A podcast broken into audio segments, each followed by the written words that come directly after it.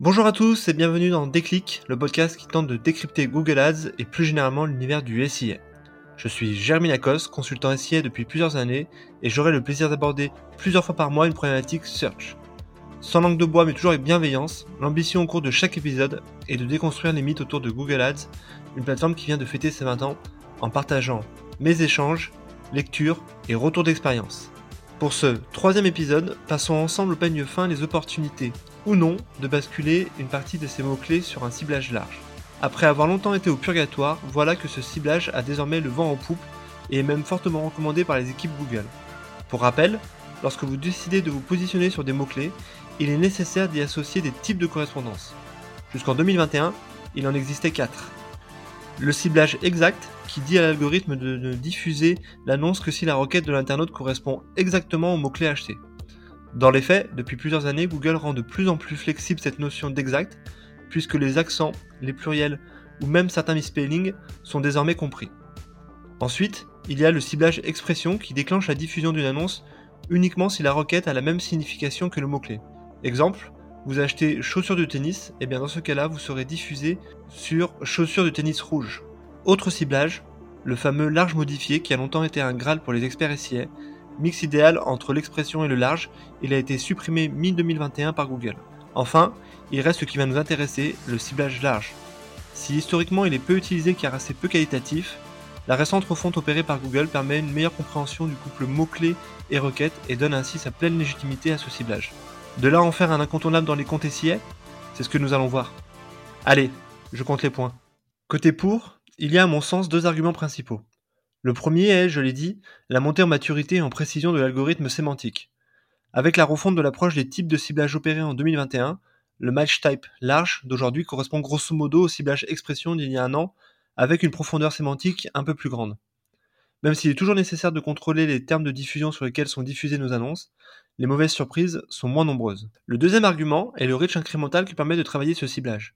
Si vous évoluez dans des marchés très concurrentiels, les top mots-clés sont déjà sûrement achetés par la plupart de vos concurrents. Aussi, basculer une partie de vos mots-clés en large vous permet non seulement de faire baisser vos CPC moyens, puisque par définition moins onéreux, mais aussi de travailler la longue traîne et des requêtes non identifiées. Je rappelle que Google communique sur le fait que chaque jour, 15% des requêtes n'ont jamais été réalisées sur le moteur de recherche depuis sa création.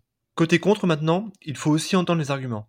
En activant le ciblage large, encore une fois, nous laissons à l'algorithme Google le soin de décider lui-même les termes de recherche qui lui semblent pertinents par rapport à notre univers sémantique. Est-on prêt à céder encore un peu plus de notre libre arbitre en tant qu'annonceur? C'est ça la vraie question. Car même si l'algorithme a gagné en précision, les délices de la langue française lui réservent encore quelques pièges.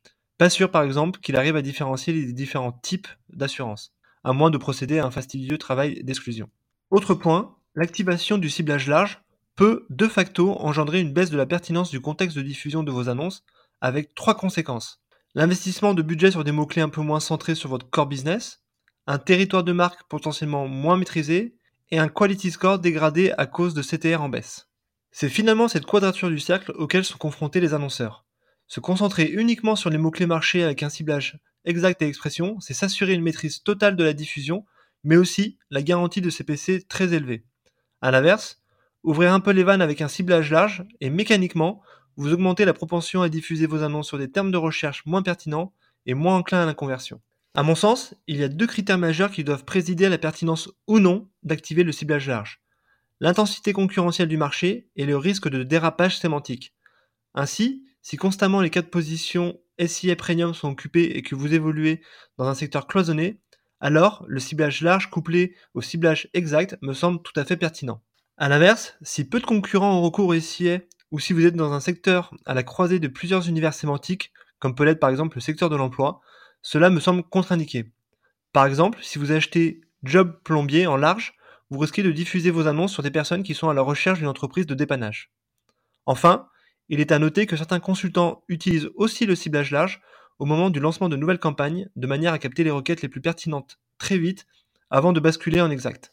Quoi qu'il en soit, de plus en plus poussé par les account managers Google, je ne serais pas surpris de voir le ciblage large nous être imposé d'ici quelques années.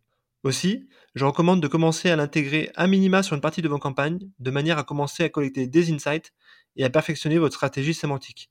Mais dans ce cas-là, soyez vigilants sur les termes de recherche et n'hésitez pas à mettre à jour vos listes d'exclusion. Voilà, Ce troisième épisode touche déjà à sa fin et j'espère que vous avez eu le déclic. Comme toujours, je suis preneur de vos feedbacks ou propositions de sujets en commentaire ou par message privé sur LinkedIn. Prenez soin de vous et si vous me cherchez, vous savez où me trouver. Sur Google bien sûr. Allez, à la prochaine